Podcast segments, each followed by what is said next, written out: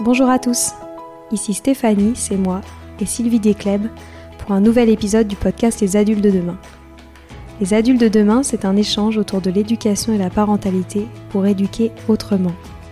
C'est aussi un livre qui s'intitule Offrir le meilleur aux enfants aux éditions Atier.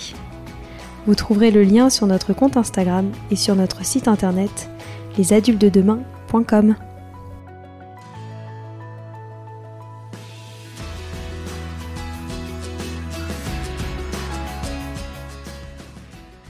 le cadre de notre mois spécial ado, j'avais envie de parler de sujets aussi joyeux. Car oui, l'adolescence est souvent associée à certes des grands bouleversements, mais aussi de nombreux maux, l'addiction aux écrans, la perte de repères pour l'orientation scolaire, la santé mentale, etc. Alors aujourd'hui on parle d'amour. Souvenez-vous de votre première histoire d'amour? Notre psy préféré nous éclaire sur les premières relations amoureuses qui peuvent certes être vécues avant l'adolescence, mais aussi les tout premiers chagrins d'amour. Pourquoi ces relations sont-elles souvent vécues si intensément? Pourquoi est-ce important pour les futures relations à l'âge adulte? Un beau sujet que je suis ravie de vous présenter aujourd'hui. Bonjour Florence Bonjour Stéphanie je te retrouve à nouveau pour un épisode ensemble. Euh, pour te présenter brièvement, pour ceux qui ne te connaissent pas encore, tu es psychologue auprès des enfants, des adolescents et de leurs parents. Tu es formatrice, conférencière et aussi auteur de 35 livres, tu m'as même dit. C'est énorme. Et je t'accueille aujourd'hui pour cet épisode dans le cadre de notre mois spécial ado. Et euh, quand on parle d'ado, et notamment des relations amoureuses puisque c'est notre thème du jour, généralement on aborde ce sujet directement du point de vue de l'intimité et de la sexualité.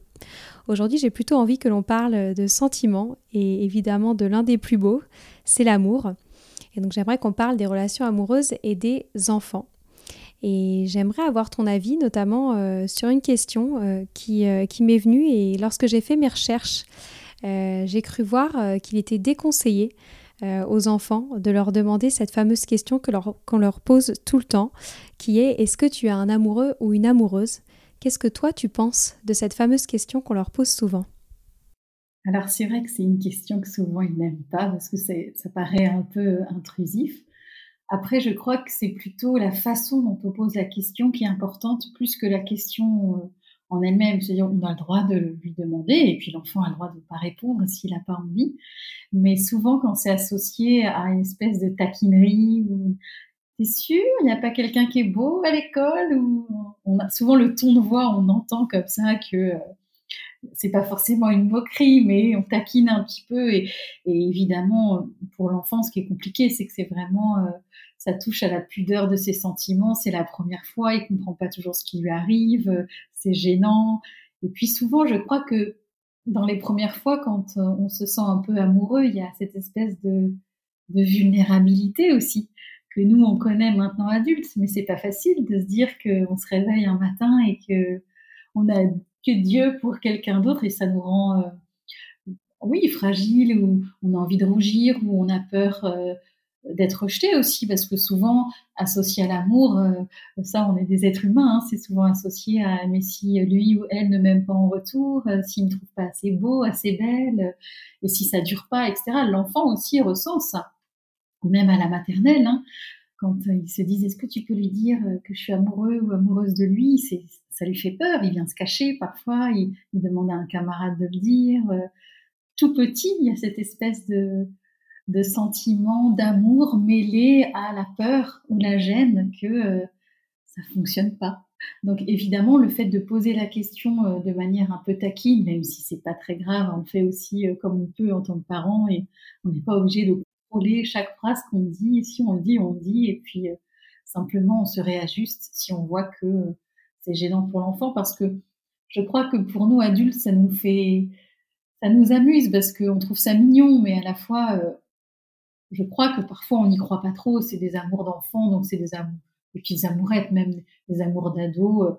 quand l'ado est là et que il parle de, son amoureux ou son amoureuse comme un demi-dieu. Nous, ça nous fait rire parce que euh, on, pense que ces amours-là, c'est des petites, euh, voilà, c'est des petits sentiments sans lendemain, alors qu'en réalité, au contraire, je crois que c'est pendant l'adolescence que les amours sont parfois les plus forts parce que l'ado s'ouvre à 100% pour l'autre. Il n'a aucun filtre.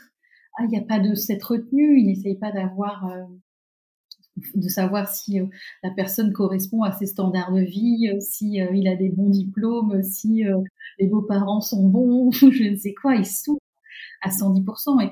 Et, c'est une forme d'amour qui est très, très puissante. Et d'ailleurs, on le voit souvent, bon, là, c'est un peu moins drôle, mais les suicides aussi, qui peut être, ou les tentatives de suicide, pas chez tout le monde, mais c'est juste pour donner une image, c'est quand même à l'adolescence de dire, euh, il ne veut pas, ou la, la relation n'a pas fonctionné, euh, j'ai envie d'en mourir. Donc, peut-être juste avoir en tête, de, même si ça nous fait rire que les premiers amours, même tout petits, sont des vraies formes d'amour. Et qu'il n'y a pas forcément à en rire, même si bien sûr qu'on a envie de partager avec son enfant et, de savoir ce qui le rend heureux, mais d'y aller aussi pas à pas, parce que pour lui, c'est un chamboulement émotionnel d'être amoureux. Donc tu penses qu'on peut être amoureux euh, dès le plus jeune âge? Ah oui, moi je le vois euh, tout petit. Alors évidemment, à la crèche, on ne va pas dire euh, que l'enfant est vraiment amoureux ou, au sens où nous, on l'entend adulte, mais quand, par exemple, il y a, y a... En fait, ce qui est compliqué, c'est que dès l'enfance, il y a l'amour qui est mêlé au repère. Ça, je l'ai beaucoup observé aussi, même chez les enfants de, de maternelle ou primaire. C'est-à-dire que à la fois, l'enfant dit qu'il est amoureux. Parfois, ça dure même plusieurs années. Même quand bien même il est euh, juste en maternelle.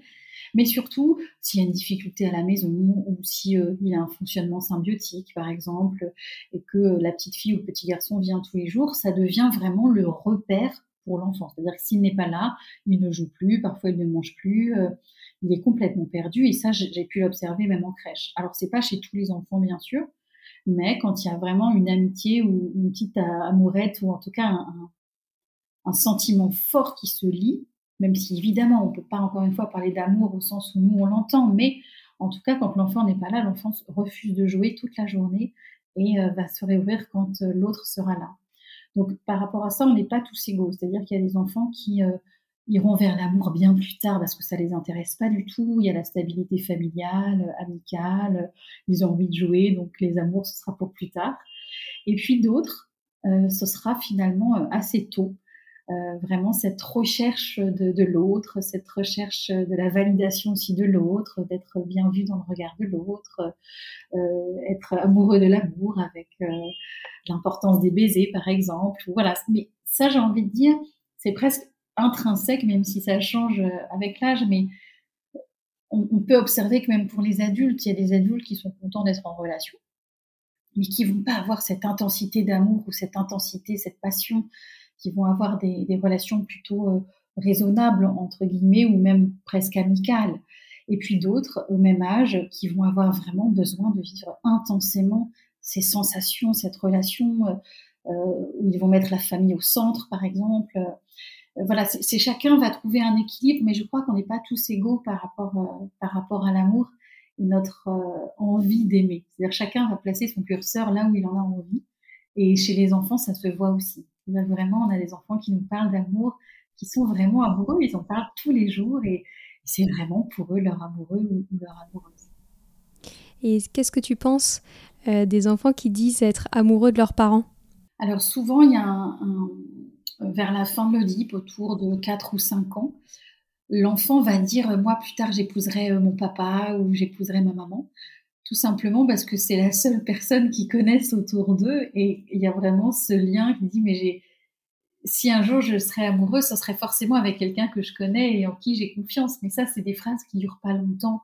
Souvent, les enfants le disent deux ou trois fois, peut-être un peu plus, mais, mais ça montre juste que ça y est, ils vont bientôt passer à un autre stade. Et justement, ce qui est intéressant, c'est que juste après ce stade de je suis amoureux de mon papa ou de ma maman, quelques semaines, quelques mois après, ils vont commencer à pouvoir euh, avoir euh, peut-être leur premier amour à la maternelle, par exemple, où ils vont commencer à observer euh, que le garçon est un garçon. Alors des fois, ils observent voilà, que le sexe est différent, qu'ils sont différents, donc il y a une espèce d'exploration, même juste fantasmatique, mais en tout cas, c'est le moment où ils réalisent qu'ils sont vraiment un petit garçon ou une petite fille, ou en tout cas qu'ils sont différents de l'autre que euh, il va y avoir une, une envie de découvrir l'autre en fait. Ça peut être le même aussi, hein, mais en tout cas l'autre en tant qu'autre, peu importe après euh, la personne en face. Mais il euh, va y avoir cette découverte. Et souvent, c'est après justement cette phase où ça y est, euh, l'enfant va en quelque sorte se détacher euh, fantasmatiquement de, son parent parce qu'il voit bien que le papa ou la maman ou les papas et les mamans appartiennent, euh, enfin appartiennent, sont ensemble et, l'enfant il peut pas être au milieu. Alors il va chercher à l'extérieur cette nouvelle forme d'amour. Hmm. Comment est-ce qu'on parle d'amour aux enfants? Alors ça c'est difficile comme question. Parce que parfois, on n'est pas toujours à l'aise pour en parler. Mais je crois que parler d'amour, c'est surtout euh, écouter. Vraiment. Écouter vraiment, ça veut dire euh, regarder, prendre le temps de sourire, donner des silences et de laisser la place à l'enfant d'exprimer ce qu'il a besoin d'exprimer sans chercher euh, à lui donner des conseils, par exemple, sur sa relation amoureuse, sur vraiment l'écouter là où il en est lui. Donc si pour lui, par exemple, pour une amour d'adolescence, euh, c'est quelque chose de très fort, et ben c'est de respecter ça et de comprendre que peut-être même que plus tard ce sera même son mari ou sa femme, on ne sait pas, mais de respecter vraiment le, sentiment de de l'ado ou de son enfant pour qu'on n'ait pas besoin de lui parler d'amour, mais qu'il ressente l'amour, ce qui est un peu différent. Oui. Quand tu dis euh, qu'on n'a pas besoin de leur parler d'amour, est-ce que ça veut dire que hum, on doit se priver de parler de sa propre histoire d'amour en tant que parents euh, encore ensemble, dans le cas où, euh, où, les parents sont encore ensemble? Ou euh, au contraire, est-ce que tu, tu conseilles d'illustrer l'amour aussi à travers la relation des parents?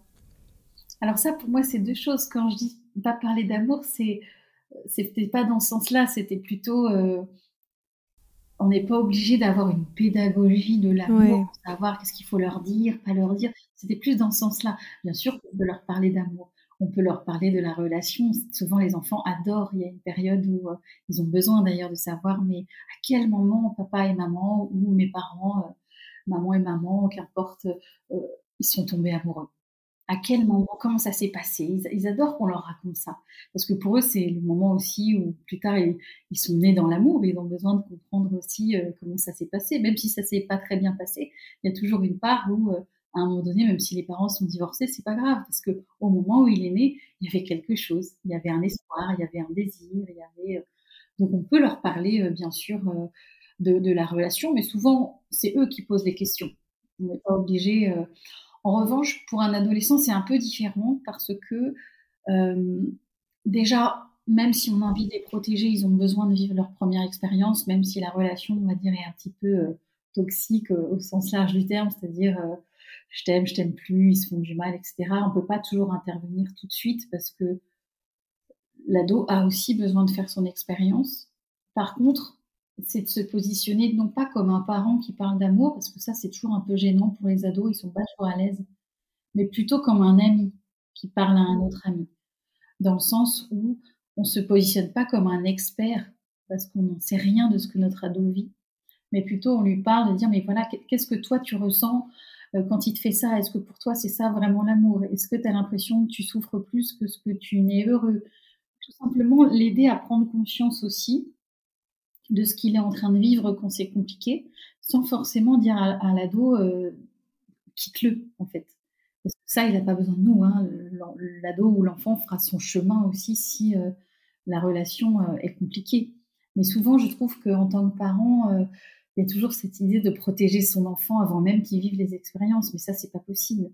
On voit bien que nous, adultes, quand on est dans une relation toxique, peu importe la forme, ou tout simplement une relation qui fonctionne pas, on n'a pas notre meilleur ami qui vient nous dire bah, écoute, quitte-le. On dit ah oui, tu as raison. Bon, bah, allez. Euh, non, euh, c'est une vie pour comprendre qu'il faut avoir confiance en soi et qu'on a le droit d'exister. hein. Ça met parfois 40 ou 50 ans. Hein. Donc, on ne hmm. peut pas demander aux ados ce que nous, adultes, on n'est pas capable de faire. C'est ça qui est compliqué, c'est qu'on a une idée comme ça, mais la réalité, c'est que peut-être qu'il va vivre des relations très compliquées et que c'est cette relation compliquée qui va l'aider à comprendre justement et, faire ce choix en profondeur d'aller un jour vers quelqu'un d'autre. Même si évidemment on a envie de, voilà, on a envie que ça se passe bien, mais je crois que notre rôle de parent, c'est surtout euh, d'accueillir l'enfant ou l'ado là où il en est lui. Et justement, s'il en est euh, au fameux euh, premier chagrin d'amour, Comment est-ce qu'on peut l'accompagner? Alors, un premier chagrin d'amour, c'est toujours important parce que au-delà de l'amour, ce qui est très compliqué à comprendre, je trouve, c'est que la période de l'adolescence, c'est une période de réactivation de l'enfance.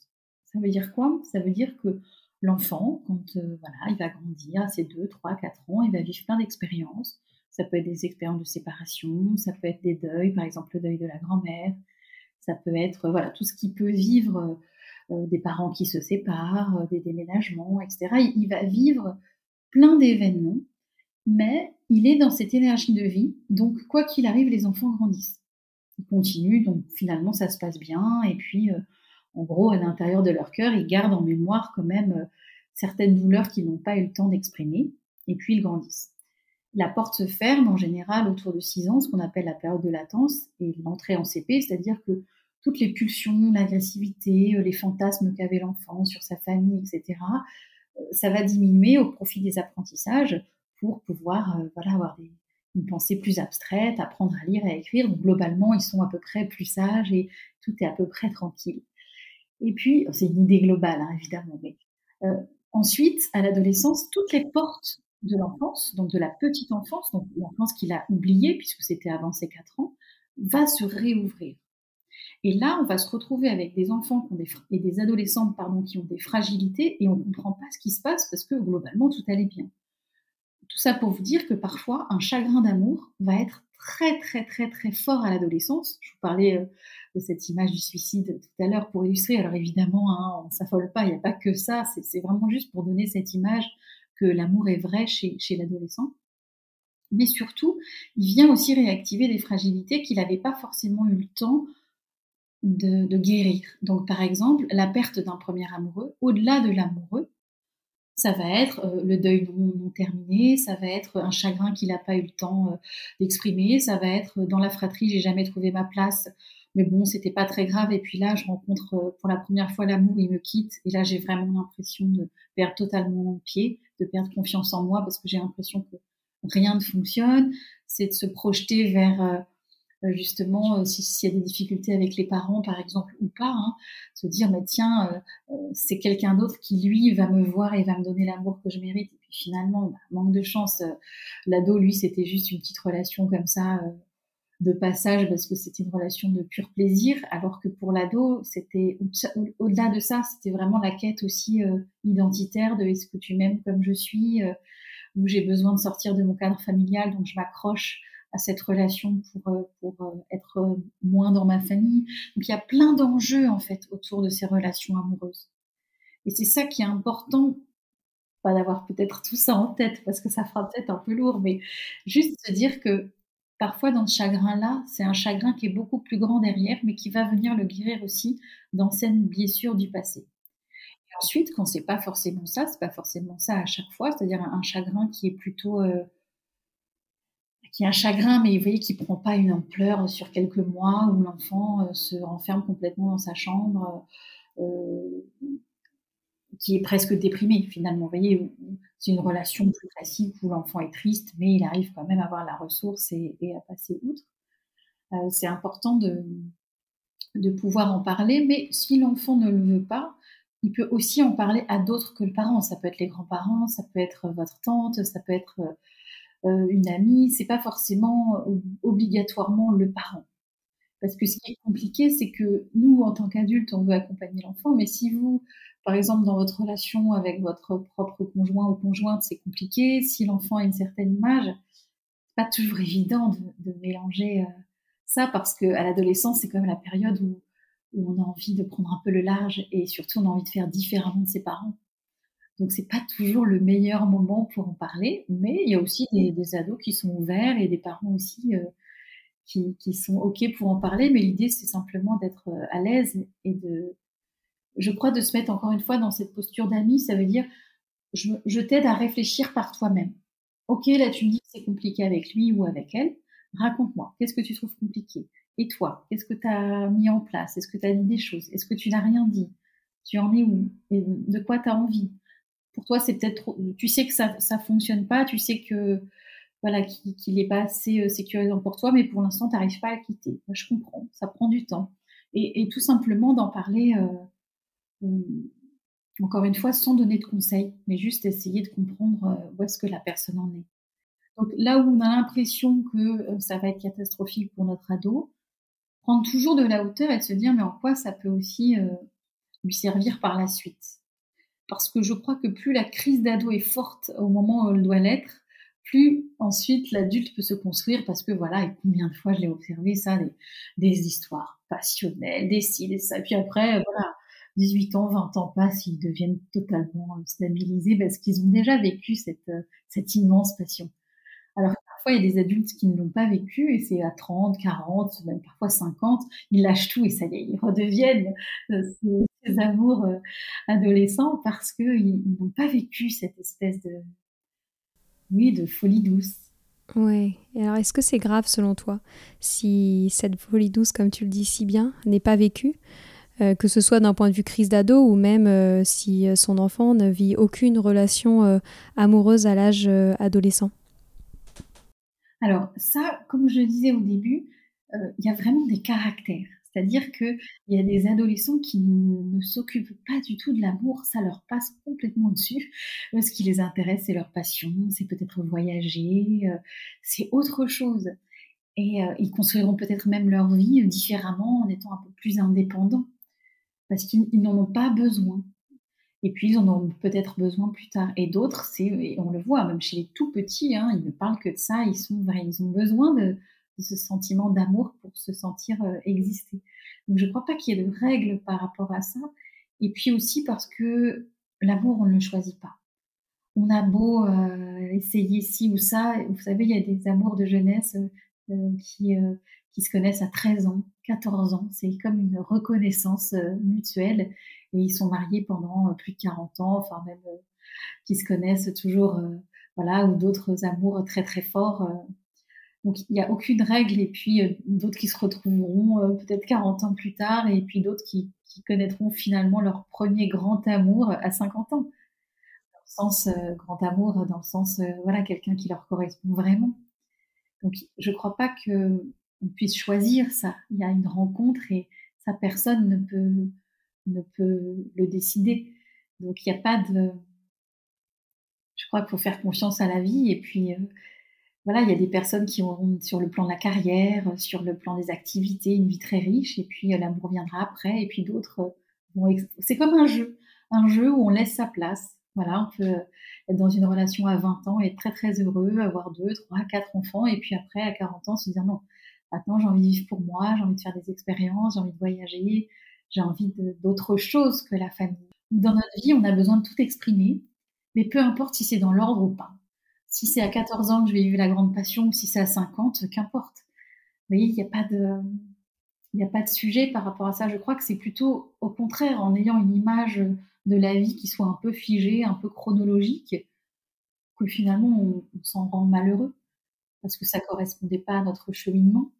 Sauf qu'on s'accroche à des espèces de fantasmes qui des fois ne, nous ne correspondent même à personne. Hein. Quand on écoute les gens dans l'intimité, on est bien étonné euh, même de, de personnes qui regrettent d'avoir été mariées, qui regrettent d'avoir des enfants, mais ça, ça se dit dans l'espace euh, intime, dans l'espace de la psychothérapie, ça se dit rarement euh, aux copines, parce qu'on a peur d'être jugé, évidemment.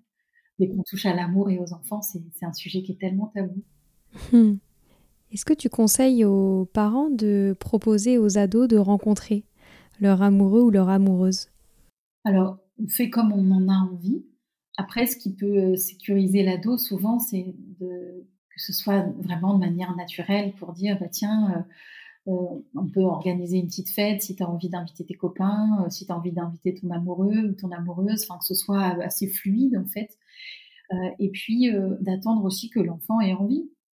Parce que si on est une maison assez ouverte, dire mais si tu as envie, bah, monte dans ta chambre, nous on ne te dérange pas et puis euh, de, faire les choses tout à fait euh, naturellement. En fait, faut pas que ce soit officiel, euh, parce que ça, la dose, évidemment, c'est toujours un peu compliqué, mais plutôt de dire, mais venez à la maison, si nous, on peut sortir, aller au cinéma, enfin, voilà, pour moi, c'est plutôt de dire à l'enfant qu'on est content pour lui, que s'il a envie que de, ramener sa moitié, voilà, qu'est-ce qui le met à l'aise? Est-ce que tu veux qu'on soit là? Est-ce que tu veux qu'on fasse quelque chose ensemble ou pas? Et puis voir aussi comment ça se passe naturellement, parce que j'ai pu observer que parfois il y a des ados aussi, quand le parent est assez ouvert, qui sont tellement contents de parler à un autre adulte que finalement euh, euh, il y a des liens qui se créent en fait.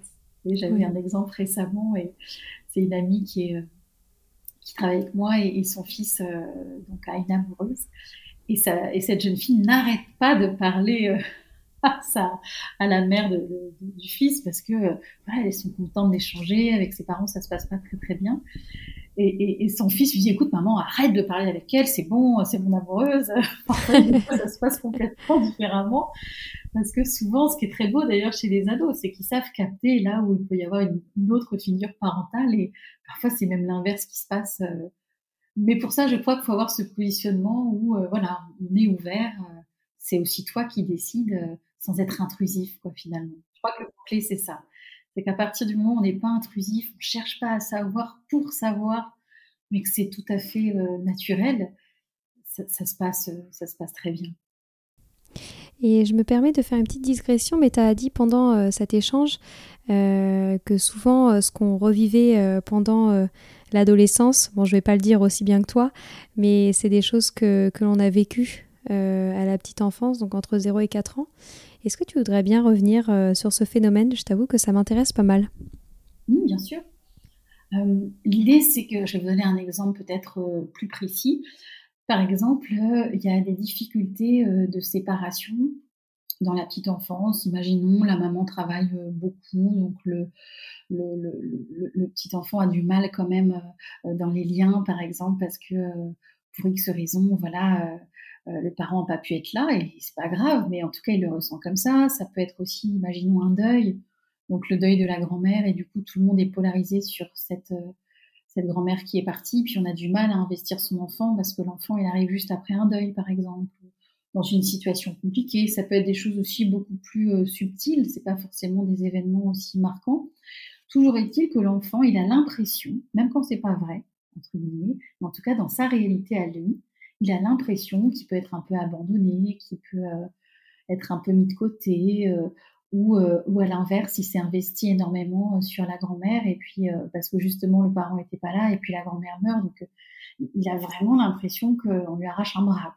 Donc, tout ça pour dire qu'il a une forme de fragilité. Mais ça, c'est chez tous les enfants. Hein. Il n'y a pas de, il n'y a pas de règle par rapport à ça, mais voilà, tous les enfants, à un moment donné, ont une petite cicatrice, on va dire ça comme ça qui font aussi la beauté de la vie, puisqu'il en fera quelque chose plus tard. Mais encore une fois, quand on est enfant, on n'a pas le temps, en fait. On n'a pas le temps de s'apesantir euh, de même de s'exprimer, parce que quand on est petit, à 3-4 ans, bien sûr qu'on parle, mais quelles émotions vous voulez dire? À part je suis triste. C'est mm. compliqué d'élaborer pour un enfant. C'est mm. compliqué de dire. Euh, vous voyez, par exemple, j'ai un enfant là, qui, vient euh, en séance. alors, il a 3 ans et demi, il a déménagé 4 ou 5 fois c'est beaucoup pour un enfant, même pour nous adultes. quand je dis cinq fois, c'est de, carrément de ville. Hmm. Est-ce que il va pas le nommer? Il va pas me dire, euh, ah, tu sais, Florence, euh, j'aimerais bien rester dans cette maison cette fois-ci. C'est impossible. Comment vous voulez qu'il dise ça? Donc, lui, il vit, il joue, il joue. Alors, il a des petites fragilités, mais il joue, il, y va. Et imaginons ce même enfant qui rencontre un amoureux à son une amoureuse à son adolescence il tombe tout se passe bien. Et puis, euh, la petite fille, euh, par exemple, déménage. Chagrin d'amour. Là, au lieu de se dire, bon voilà, imaginons il a 14 ans, euh, que ce soit un chagrin, on va dire classique, puis voilà, qu'il pleure et qu'il oublie peut-être au bout d'un mois, je, dis n'importe quoi, là, ça va être un, tsunami dans son cœur. Parce que non seulement il y a la séparation avec cette jeune fille, mais ça vient réactiver tous les déménagements précédents. Mais ces déménagements-là, il les a oubliés. Il le sait parce qu'on lui a raconté son histoire, mais il a oublié tout ça. Par contre, là, il a un chagrin si fort qu'il peut même avoir euh, quelques traits dépressifs sans forcément tomber en dépression, mais en tout cas, euh, peut-être mettre un an à s'en remettre, par exemple. Et là, on ne comprend pas. On dit, mais écoute, euh, c'était voilà, c'était premiers amours, mais voilà, elle déménage, c'est la vie. Toi, t'as... on comprend pas, nous adultes. On se dit, mais pourquoi ça l'a autant, autant choqué? Il y a des adolescents qui, encore une fois, veulent se suicider ou euh, euh, pensent à cet amoureux pendant une année, deux années, qui perdent totalement confiance en eux, etc. On ne comprend pas. Mais souvent, quand c'est disproportionné, entre guillemets, c'est qu'en réalité, bah, si on peut le comprendre, mais il ne faut pas regarder euh, sur l'événement du présent, donc la jeune fille qui a déménagé, mais l'événement du passé, à savoir tous ces déménagements qui euh, ont chamboulé la vie de l'enfant, mais qui n'ont pas pu être exprimés. Parce qu'enfant, c'est voilà, l'enfant n'avait pas les mots, et puis surtout, euh, c'est difficile. quand on est petit, on vit, on ne réfléchit pas. Puis après, et puis ça peut être même après, à l'adolescence, ça peut être même euh, à 20 ou 30 ans où là c'est un choc terrible. Ça peut être même souvent, on donne l'exemple, là c'est un peu différent, mais l'exemple d'un chien, par exemple, la perte d'un chien. On n'est pas du tout égaux par rapport à ça. Donc on se dit, mais écoute, c'est un chien, bon c'est vrai, je peux comprendre que tu sois triste, mais il ne faut pas non plus exagérer. Mais si cet adolescent, euh, il a mis tout son amour depuis qu'il était enfant, parce qu'il était souvent seul à la maison, ou qu'il se faisait justement harceler ou embêter, qu'il racontait tous ses secrets à son chien, ou que c'est son chien qui l'a appris à marcher, il lui tirait sur les poils comme ça, il se hissait, et qu'il a toujours été cette figure euh, repère, alors quand il perd son chien, il perd pas son chien, il perd son repère. Et du coup, dans, le fantasme, c'est pas du tout pareil qu'un autre enfant qui, lui, bon, a déjà eu deux ou trois chiens, qui, euh, voilà, qui a une vie tout à fait euh, classique, euh, qui voit le chien comme un compagnon, bien sûr, il l'aime, mais c'est, il n'a pas été investi comme celui qui était toujours là quand il était tout seul à la maison, par exemple. Et c'est pour ça que c'est difficile de comprendre le chagrin de l'autre, parce que le chagrin de l'autre, il a toujours une raison, il a toujours une bonne raison. Même si nous, ça nous paraît exagéré, l'adolescence, il vit si fortement les choses, c'est important de pouvoir l'écouter. Et après, quand on peut, parce qu'on n'est pas non plus tous psychologues, hein, il faut aussi euh, chacun a sa spécialité, mais en tout cas, simplement de se dire, si c'est fort, c'est qu'il y a quelque chose vraiment qui l'a touché, je ne sais pas quoi, peut-être que je peux poser des questions, peut-être que je ne saurais pas, mais c'est pas très très grave en fait. Simplement, j'accepte que euh, mon enfant traverse un véritable chagrin et qu'en rien c'est une petite amourette comme je pouvais me le représenter. Le chagrin, c'est le chagrin, point. Plus on accueille ne serait-ce que le plus petit chagrin de son enfant, plus on est capable d'accueillir le nôtre en tant qu'adulte. Je trouve que hum, y a une sorte d'effet miroir quand on est vraiment bienveillant avec euh, son enfant et qu'on fait pas semblant. Hein, c'est vraiment, on est vraiment là pour lui. Il y a quelque chose qui s'adoucit en nous aussi, qui se, se réconcilie aussi sur euh, l'écoute qu'on peut avoir par rapport à nous-mêmes. C'est magnifique et merci beaucoup euh, pour ça. Pour clôturer sur le sujet de l'amour, est-ce que tu aurais un dernier conseil à partager euh, à nos auditeurs euh, qui s'occupent d'ados sur le sujet de l'amour? Bah, Je crois que aimer, c'est prendre un risque et que il y a de vivre autant d'amour que de chagrin d'amour, ça nous rend profondément vivants. Hmm. Donc allons-y. eh bien super, allons-y. Merci beaucoup euh, Florence et à très bientôt. À bientôt Stéphanie.